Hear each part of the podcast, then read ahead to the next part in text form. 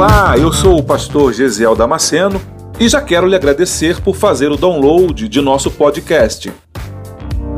Deus tem nos dado esse tempo precioso para estarmos juntos meditando em Sua palavra e espero que você seja edificado com ela. Aproveite a oportunidade para se inscrever nesse canal e receber gratuitamente novas mensagens toda semana.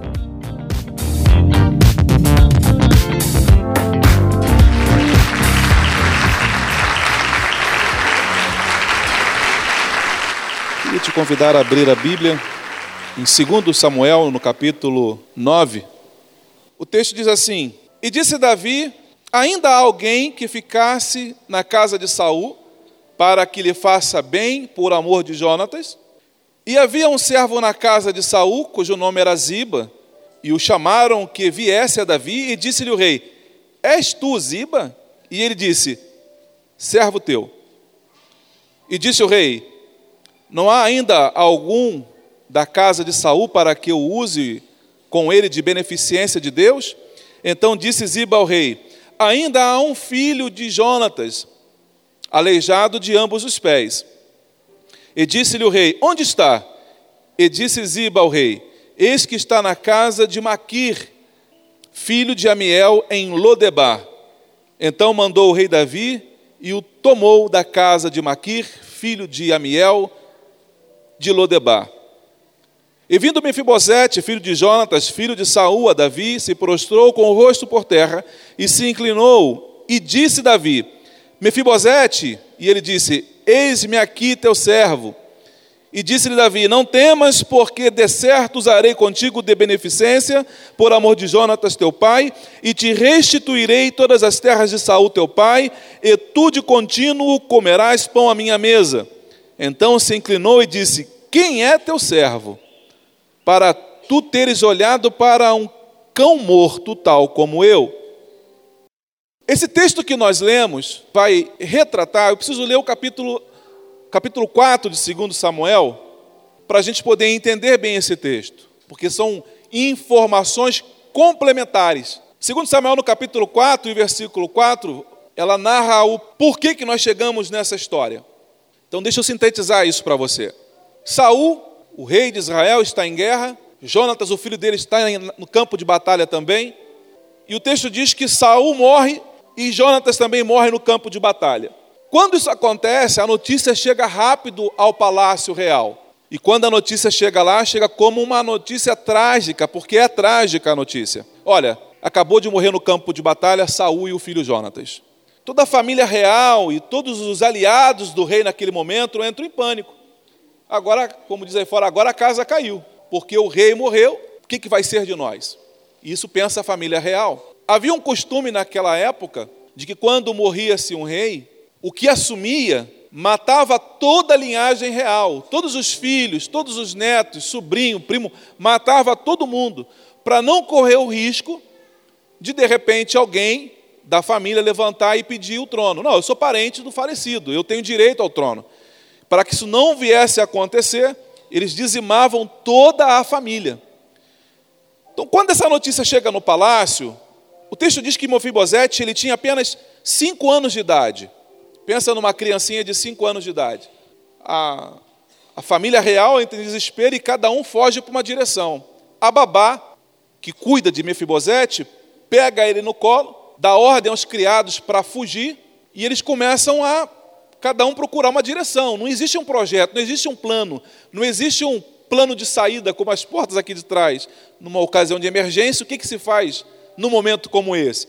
Ninguém pensou no que fazer. Ah, eu já sei, vou para lá. Então, ninguém tinha essa ideia. De repente, eles começam a fugir. E a babá, quando pega um menino no colo de cinco anos, uma criança de cinco anos, ela já anda, ela já corre. Em casa, ela já sobe pelas paredes, né, Thay? ela já faz de tudo com cinco anos. Mas a babá, no desespero de querer sair logo e com pressa e rápido, porque não sabe quais serão os próximos passos, ela pega a criança no colo e ela sai correndo. E numa dessa, o texto diz que a criança cai e a queda é tão fatal que as perninhas delas ficam tortas e ele fica aleijado a partir daí. O texto não dá muita, muita definição de como foi o acidente, se ele. Por que, que apenas caiu do colo e caiu no chão? Não, teria acontecido aquilo ali. Foi algo muito mais grave, que o cronista não vai dizer para nós. Mas eu sei que foi algo grave, porque uma criança que cai do colo simplesmente não fica aleijado. Mas aquela criança de cinco anos ficou aleijada. Aquela criança de cinco anos desaparece no meio da poeira da Palestina. Ela some. Aquela criança faz seis, sete, oito anos e ninguém tem conhecimento disso. Passam-se aí seis anos, aproximadamente, seis, sete anos, e Davi agora, ele é o rei de toda a terra de Israel.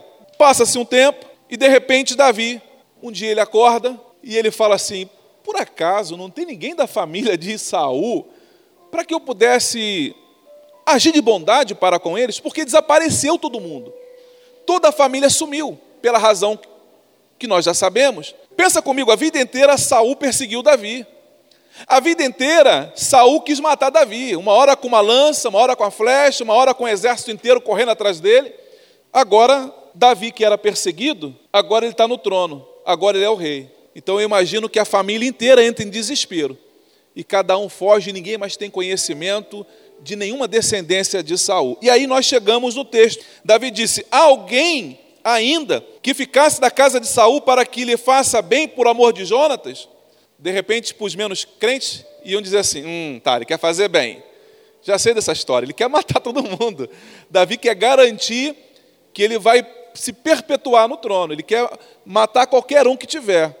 Mas o texto diz que, de repente, não diz quem foi a pessoa, mas o texto diz uma coisa interessante, ele fala assim, versículo 2: E havia um servo da casa de Saul cujo nome era Ziba e o chamaram que viesse a Davi. E disse-lhe o rei: És tu Ziba? E ele disse: Seu servo. E disse o rei: Não há ainda alguém da casa de Saul para que eu use com ele de beneficência de Deus?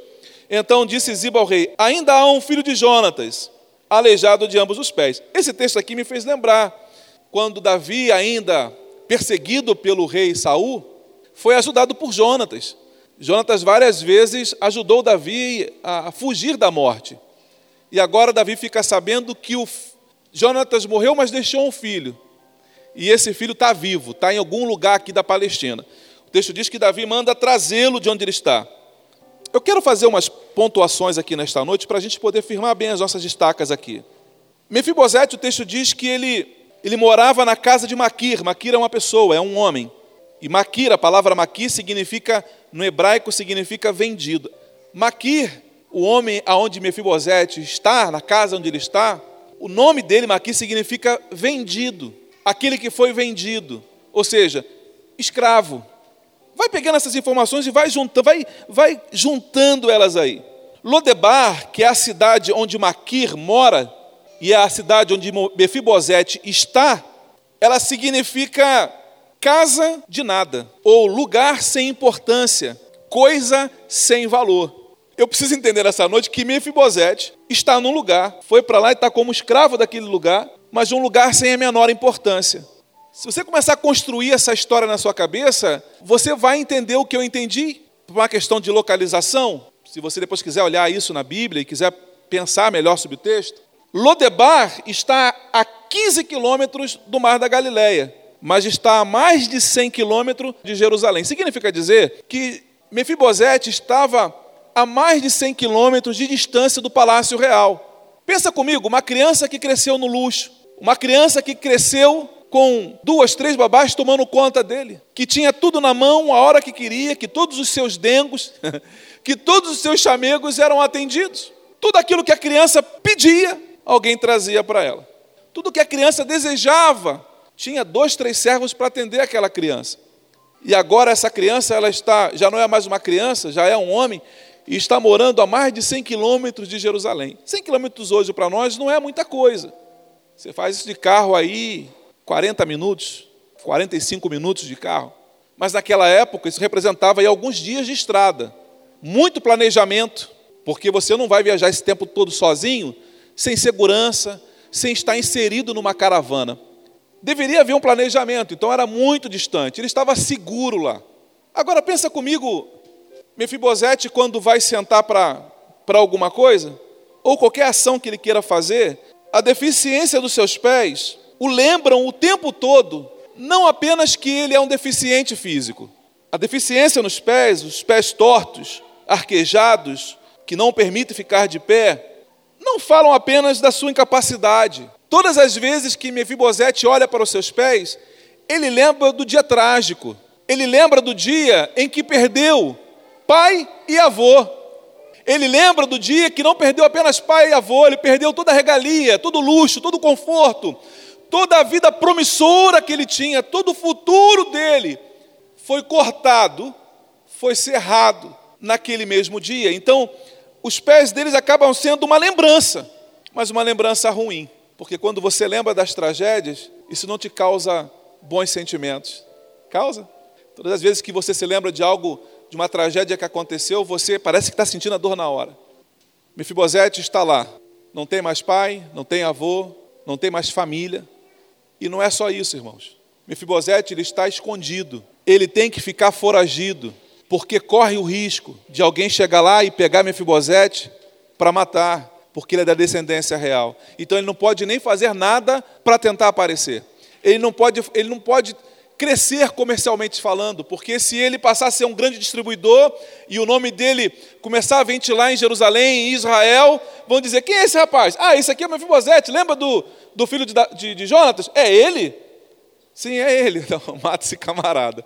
Então ele era um cara que estava, por causa, da, por causa de um acontecimento, não apenas o momento presente dele está comprometido, mas todo o futuro dele está comprometido porque ele não pode fazer nada nem por ele mesmo.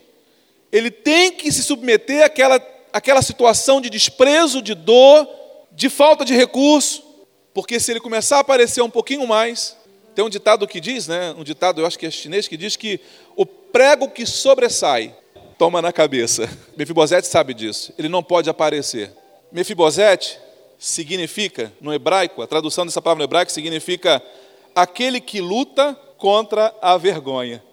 Mefibosete está morando longe de Jerusalém, longe dos holofotes da grande cidade, longe dos amigos, está vivendo de favor na casa de alguém, tem que cantar miudinho, porque qualquer coisa que ele faça, ele corre risco de vida. Mas aí o texto diz que, pelo próprio nome dele, ele vai estar sempre lutando contra a própria vergonha.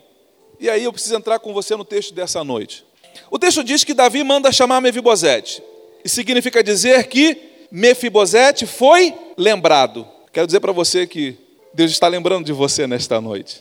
Mefibosete, mesmo escondido, mesmo no lugar onde seria o último lugar a ser procurado, ele foi encontrado lá. O texto diz que Davi acorda um dia e ele fala: Ah, alguém da casa, do nada, irmãos, do nada. Você lembra de Mardoqueu? Mardoqueu estava correndo risco de vida. De repente o texto diz que à noite o sono foi-se embora do rei. O rei perdeu o sono. E aí o rei manda trazer as crônicas para ele ler, para dar sono. Manda trazer a ata da convenção para poder ler, né? Ele começa a ler a ata e aquilo vai dando sono. E de repente ele encontra lá uma informação. Um dia, Mordecai salvou a vida do rei porque descobriu uma conspiração. Opa, pera, peraí. Esse camarada salvou a minha vida? Aí o rei pergunta: o que foi feito para Mordecai porque salvou a minha vida? Olha, rei, não foi feito nada por esse rapaz que salvou a sua vida. O rei fala assim: não, injustiça comigo não. Vamos honrar esse rapaz porque ele salvou a minha vida. A Bíblia diz que Deus tirou o sono do rei para abençoar Mordecai. Eu quero dizer para você nesta noite que Deus vai tirar o sono de algumas pessoas se for preciso, para que você receba a sua bênção. Fique tranquilo, você está sobre os cuidados do Senhor as ações que Deus vai fazer para trazer a tua bênção, para trazer a tua vitória, isso é responsabilidade do Senhor. Fique tranquilo, fique calmo.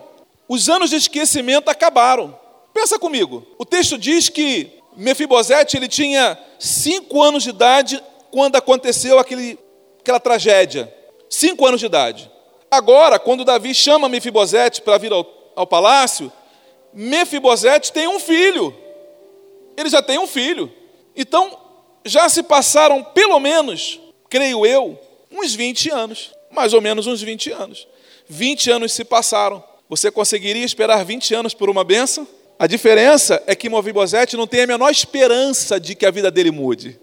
Não existe uma expectativa em Mefibosete de que algo possa mudar. Morreram toda a sua família, não há nada que possa ser feito, pensava ele. Às vezes a situação que você está vivendo, ela por si só já diz para você que não há nada para fazer. Não há o que se fazer por, essa, por, essa, por esse problema, pastor. Esse, esse assunto não tem o que se fazer, já é um assunto crônico, não tem, não tem saída, não tem solução. Sim, eu acredito que você acredite nisso, mas eu quero que você comece a crer em outra coisa nesta noite. Eu preciso que você creia nesta noite que nós servimos ao Deus do impossível, que nós servimos ao Deus que pode todas as coisas. Porque se não fosse para crer num Deus que pode todas as coisas, em quem eu creria então? Estamos aqui nesta noite, você e eu, por uma única razão. Porque nós acreditamos que Deus é capaz de fazer o impossível para me alcançar. E esse é o desejo do coração de Deus para você. Ainda que você não veja solução para o teu problema, Deus nesta noite manda que eu te diga: eu tenho solução para você hoje. Quantos anos você está esperando? É interessante que, olha que coisa eu, quando li esse texto hoje pela manhã, eu falei, Jesus, como tu és maravilhoso. Como me edificou esse texto pela manhã? O texto diz assim: Havia um servo na casa de Saul, cujo nome era Ziba, e o chamaram que viesse a Davi, e disse-lhe o rei: És tu Ziba? E ele disse: Teu servo. Aí ele pergunta assim no versículo 3: E disse o rei: Não há ainda alguém da casa de Saul para que eu use com ele de beneficência de Deus? Então disse Ziba ao rei: Há ainda um filho de Jonatas. Versículo 3 há ainda um filho de Jonatas. Aí você espera que agora ele diga o nome do rapaz, Mefibosete. E o que, que ele faz? Ele dá uma referência. Ele diz assim: sim, tem. Ele é aleijado de ambos os pés. Foi isso que Davi perguntou? Davi perguntou assim: há alguém da família de, de Saul com alguma deficiência física? Davi não perguntou isso, Davi perguntou: há alguém vivo? E ele falou: sim, há um filho de Jonatas que é aleijado de ambos os pés. O problema dos pés de, de Mefibosete virou referência. As pessoas começavam a chamar Mefibosete não pelo nome, mas pelo problema que ele tinha. Ziba representa aquelas pessoas que não nos chamam pelo nome, nos apontam pelos nossos defeitos. Ah lá, lá vai a, a ex-prostituta que está indo lá. Ó. Ah lá o ex-ladrão. Ó, o ex-maconheiro indo lá. Ó. Ah lá o ex-traficante. Ah lá o aleijadinho. Quem é aquele cara? Ah, aquele cara é aquele aleijadinho da rua de trás. Por que, que não chama ele pelo nome? Ziba aqui nesse momento ele representa Satanás. Porque quem é que gosta de ser lembrado pelas suas deficiências? Quem é que gosta de ser lembrado por causa das suas tragédias, dos seus problemas, dos seus dilemas? Quem gosta de ser lembrado disso? Ah, o fulano veio hoje, quem? O aleijadinho, o tortinho? O tortinho veio hoje? É que Deus guardou muito meu coração. Mas eu tenho problema nesses dois braços. Esse braço não vira mais do que isso, e esse braço não vira mais do que isso. Então pensa em quantas vezes eu escutei a musiquinha Era um menininho torto e morava na casinha torta. É engraçado quando não é você o alvo disso. É muito engraçado quando você não é o alvo. Olha lá o caolinha. Olha lá o caolinha lá. É muito engraçado quando não é o seu filho. É muito engraçado. É muito divertido quando não é o seu filho, quando não é o seu neto. Olha lá o cabeção. Olha lá o cabeção. Ziba representa essa pessoa que só vê o pior de nós. Ela olha para você e ela não consegue ver em você aquilo que Deus já fez. Ela continua vendo aquilo que você era. É uma pessoa que está presa no passado, porque ela não consegue crescer. E deixa eu dizer uma coisa para você nesta noite e entenda isso como uma palavra de Deus para o teu coração. Se você não se largar do passado, se você não parar de olhar para o passado, eu falava isso para alguém ontem. Se você não largar o teu passado, não deixar ele para trás e seguir para frente, você corre o risco de virar uma estátua de sal. Lembra da mulher de Ló? Que estavam fugindo porque a cidade ia ser destruída, a família correndo, e ela olhou para trás, como que com saudade daquilo que deixou para trás. E o texto diz que ela se transformou numa estátua de sal. Ela parou na história. Se você não parar de olhar para os defeitos, aquilo que você fez lá atrás, a Bíblia diz que Deus fez nova todas as coisas, que o passado ficou para trás. Eis que tudo já passou. Deus tem coisas novas para você, a tua vida já é uma vida diferente, você já vive uma vida nova. Irmãos, aqui existem homens e mulheres cheios da graça de Deus. E o teu passado não importa para ninguém, porque a Bíblia diz que Jesus já jogou no mar do esquecimento todos os nossos pecados. Pare de ficar pescando no mar do esquecimento. Pare de ficar lembrando aquilo que você já foi. Porque às vezes são pessoas que dizem para nós o que nós fomos. Às vezes somos nós que ficamos lembrando o tempo todo daquilo que eu fui um dia. Comece a pensar naquilo que você vai ser em Cristo. Comece a pensar naquilo que você vai se tornar, porque a mão do Senhor vai te alcançar, a mão do Senhor vai te transformar, a mão do Senhor. Aleluia!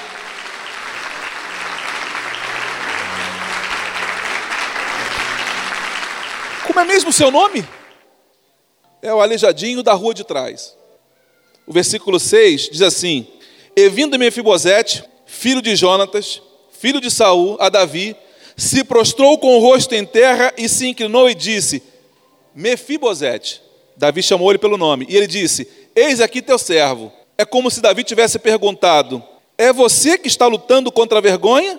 E Mefibosete responde: Sim, sou eu mesmo.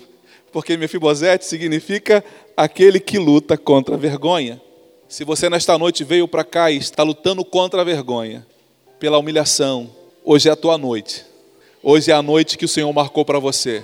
É o fim da humilhação, é o fim da exposição pública.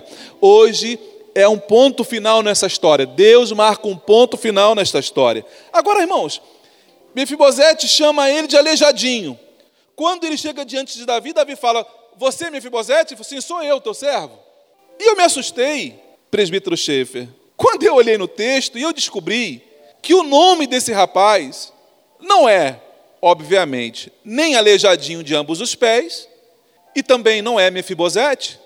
Primeiro Crônicas, capítulo 8, versículo 34, é que às vezes, portanto, a pessoa repetir para você algo que você não é, você começa a acreditar que você é de verdade. Você não é ninguém, você não é nada, você é um pobre coitado, você nunca vai ser nada na vida. Você nunca vai conseguir, você nunca vai vencer, você nunca vai romper, você nunca vai ser, você nunca vai conseguir. Você está destinado a ser um fracasso, você é um fracassado. De tantas pessoas repetirem isso para você, você começa a absorver aquilo e você começa a entender que você não se chama mais o teu nome verdadeiro. E aí você começa a se ver com outro nome. E cada vez que você faz isso, você fica mais distante da pessoa que você é. O filho de Jonatas foi Merib Baal.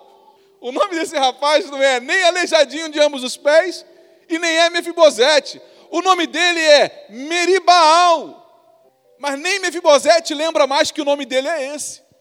Porque Davi pergunta: O teu nome é Mefibosete? Sim, sou eu mesmo. Se Davi soubesse, poderia falar: Não é não, cara, teu nome não é Mefibosete. O teu nome é Meribaal. Nesta noite nós vamos orar por você. E Deus vai quebrar todas essas palavras. A Bíblia diz que a unção quebrará o jugo. A Bíblia diz que a unção, ela quebra, ela despedaça o jugo. E desde criança, tem muitas pessoas que vieram, que estão aqui hoje, que cresceram ouvindo palavras dos pais, dos avós, dos tios, dos primos, dos amigos. Palavras que só jogavam você para baixo, que te diminuíam, que te depreciavam. Mas nesta noite Deus te achou. Nesta noite, Deus te trouxe de Lodebar e te trouxe para Jerusalém para dizer para você: eu vou te restituir o teu verdadeiro nome. Você vai viver a plenitude das coisas que eu preparei para você. Não é aleijadinho, também não é Mefibosete. Deus vai mudar a sua história, Deus vai mudar o seu nome. Esteja certo disso nesta noite. A terceira coisa que eu quero falar com você é sobre a restituição da autoridade. O versículo 8, Mefibosete diz a Davi: Não passe de um cachorro morto. Quando Davi traz Mefibosete, Meribaal, até Jerusalém, até o palácio real. Não é assim que acontece às vezes conosco? A gente vai dormir à noite angustiado e a gente pensa assim: é a pior noite da minha vida. Parece que tudo de mal aconteceu exatamente naquela noite. E aí você fala: ah, Jesus, me perdoa, Senhor, me perdoa. Há uma corda aqui no meu quarto nesta noite. Há um, um revólver aqui nesta noite para eu dar um fim nessa tristeza, para eu dar um fim nesta, nessa depressão, para dar um fim nessa, nessa humilhação que eu passo. Ai, que, cor, que falta de coragem, que vontade de, de dar um fim nisso. E aí, pela bondade e misericórdia de Deus, você pegou no sono, acordou pela manhã, tu não planejou nada, não, não, não, não projetou nada, mas acordou de manhã, estava lá todo borocochô, foi preparar o café. Você acorda de manhã, você não quer nem andar, você vai arrastando o pé assim. Você acende o fogo e você fica esperando a água esquentar para passar um cafezinho. Aí você dá uma mordida no pão, mas o pão nem desce, porque parece que ele está amargo. Você não toma o café todo, não come o pão todo, porque a tristeza te consome, porque a angústia te devora. O que você não consegue fazer com o pão, a angústia faz com você. Aí de repente lá na porta passa um carro preto, ele para, aí passa outro para, e vai parando o carro e vai passando os batedores da polícia, vai passando, vai parando, um monte de carro, você pensa, meu Deus, quem morreu aqui na cidade? Quem morreu aqui? Será que algum. Será que o prefeito está chegando aí, o governador está chegando aí? E você nem imagina, você nem sonha. Mas de repente vem aquele homem com óculos escuros, toca a campainha lá, você abre a porta, fala, barba por fazer, aquela camisa surrada, velha, porque a tua autoestima foi embora. A vontade de viver já se foi há muito tempo. Você é o Mefibosete? Você é o Gesiel? Sou eu. Por favor, queira nos acompanhar. Há uma ordem do presidente da República mandando vir te buscar. Eu, falei, assim, eu vou pensar que é sequestro, que é arrastão. Liga, liga, liga para a polícia, liga para a polícia aí. Liga para a polícia. A milícia está aqui.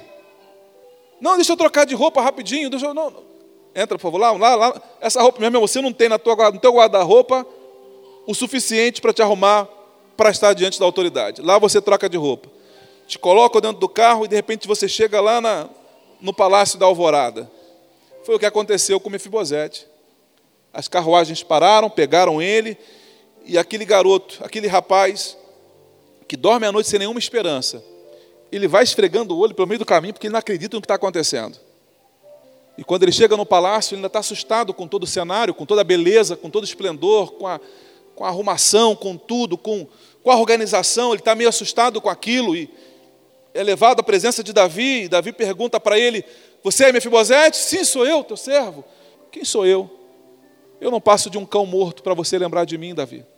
Aí o texto diz para mim nesta noite que a expressão de alto desprezo de Mefibosete, a declaração de Mefibosete revela o estado do seu espírito. Quem sou eu? eu? Não sou nada, cara. Eu sou um ninguém, porque foi isso que ele ouviu a vida inteira. Quem, é, quem é você? Eu sou um ninguém, eu sou um João ninguém, eu não sou nada, eu não, eu não tenho a menor importância. Como vive uma pessoa que acha que não tem a menor importância? O versículo 9 diz assim: Então chamou Davi a Ziba, moço de Saul, e disse-lhe: Tudo o que pertencia a Saul e de toda a sua casa tenho dado ao filho de teu senhor. Enquanto eles conversavam, enquanto Mefibosete acabava de fazer essa declaração, de repente se apoiando alguma coisa por causa dos pés, entra Ziba na história e Davi vira para ele na frente e fala assim: Ô, ô Ziba, a partir de hoje, tudo que pertencia à casa de Saul, tudo que pertencia a partir de hoje, vai pertencer a Mefibosete. Todas as propriedades, todos os empregados, tudo que existia, tudo que era de Saul, a partir de agora é de Mefibosete. Mefibosete olha para aquilo e vai pensar assim: isso é pegadinha, isso é verdade. Isso não é verdade. Dorme desesperado à noite, mas acorda de manhã como um príncipe. O que Deus manda dizer para você nesta noite é que hoje Deus começa a mudar a tua história. De escravo, de servo, para senhor. Porque agora até o próprio Ziba vai ser servo de Mefibosete. Agora, Mefibosete, agora Ziba vai ter que falar: Pois não, meu senhor, quando for falar com Mefibosete. Pois não, meu senhor, o que, que o senhor precisa? Aí Davi continua, e Davi diz assim: tudo que era dele, tudo que era de Saul, agora é de Mefibosete. O que, que o rei está fazendo? Está devolvendo para Mefibosete a autoridade que ele tinha. Está restituindo a autoridade. A partir de agora, Oziba, quem manda é Mefibosete. E o que ele falar é lei. Porque agora ele é o patrão, agora ele é o dono, agora ele é o senhor da casa, agora é ele quem decide. Ziba deve ter olhado aqui e falado: Meu Deus, eu sei, pastor, não viaja. Isso é só naquela história. A Bíblia diz: Eu, Senhor, eu sei os planos que eu tenho para vocês. Eu sei o plano que eu tenho para você. Mefibosete nunca conseguiu imaginar que da noite para o dia a vida dele ia mudar. Ah, pastor, mas tem tanto tempo que eu estou nessa luta. Eu sei, meu irmão, eu sei mas a luta tem um tempo final. A luta ela tem, ela, a prova ela tem um momento final, ela tem um momento para acabar. E esse pode ser hoje o seu dia. Pode ser hoje. Pode ser hoje o dia que Deus vai mudar a tua história. Então chamou Davi a Ziba, moço de Saul, e disse: Tudo que pertencia a Saul e de toda a sua casa tenho dado a Mefibosete. Deus restitui a Mefibosete a autoridade que antes ele tinha. Versículo 10 termina assim: E todos quanto moravam na casa de Ziba, todos, coletivo universal, todos que moravam na casa de Ziba, a partir de agora, se tornaram servo de Mefibosete. Você consegue imaginar essa história? Você consegue se ver nesta história? Você consegue ver Deus fazendo? Não, pastor, eu não consigo. É porque você ainda continua com a cabeça de Mefibosete. Você precisa tomar posse dessa palavra. Eu já disse para você algumas vezes aqui na nossa igreja, já disse para você que no reino espiritual você precisa se posicionar. Eu creio, eu, eu tomo posse. Senhor, ajuda-me na minha fé. Pastor, eu não creio, pastor, eu, eu tenho, eu tenho dificuldade para crer nisso aí, mas se a palavra está dizendo, eu creio. Pronto. Creia. A Bíblia diz, creia nos meus profetas e prosperareis. Creia na palavra liberada do altar do Senhor e a tua vida vai mudar. A tua vida vai transformar, irmãos. Todos os dias eu ouço testemunho aqui. Todo dia eu ouço testemunho. É alguém que veio aqui e que de repente um dia me permita, não fica triste, não sei se, tá, se, se ele está aqui hoje. Não sei se ele está aqui hoje. Mas eu preciso falar isso nesta noite.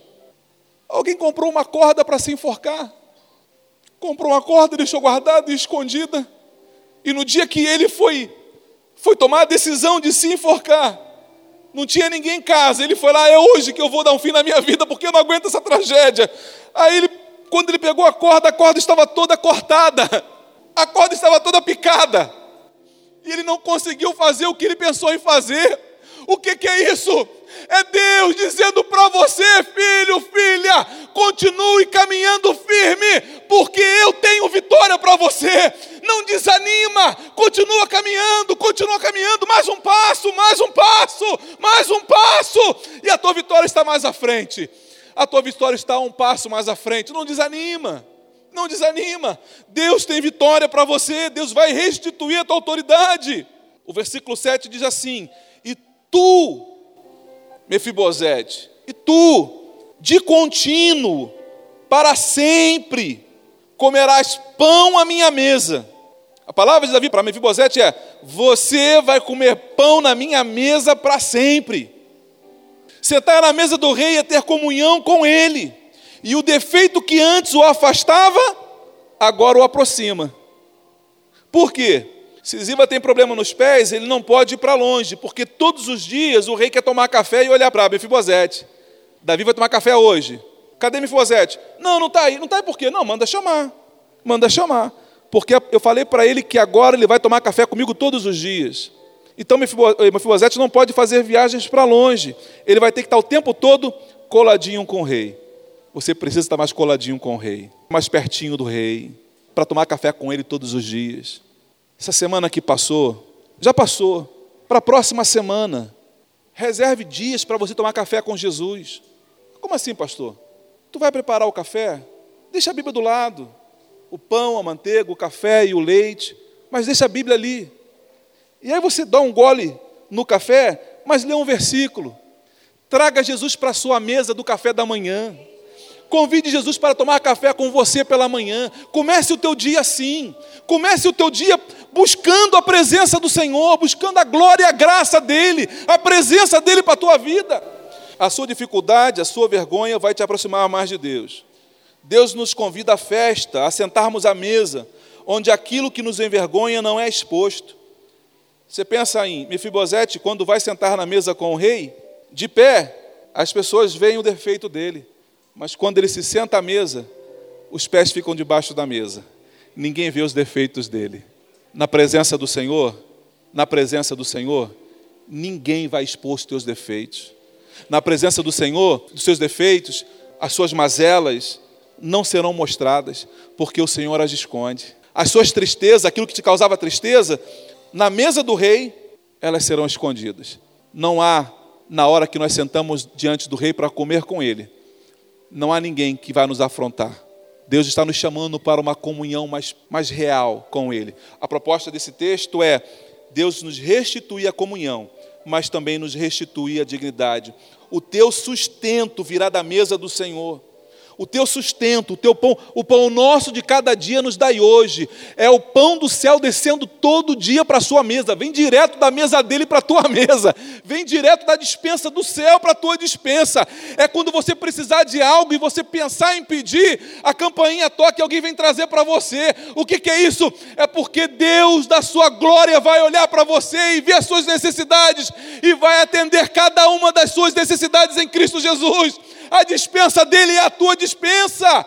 Deus está marcando a tua noite. Deus está marcando esse dia para você. Eu preciso que você entenda isso hoje. Porque Deus levanta e pergunta, assim como Davi perguntou: há alguém aqui para que eu use de bondade?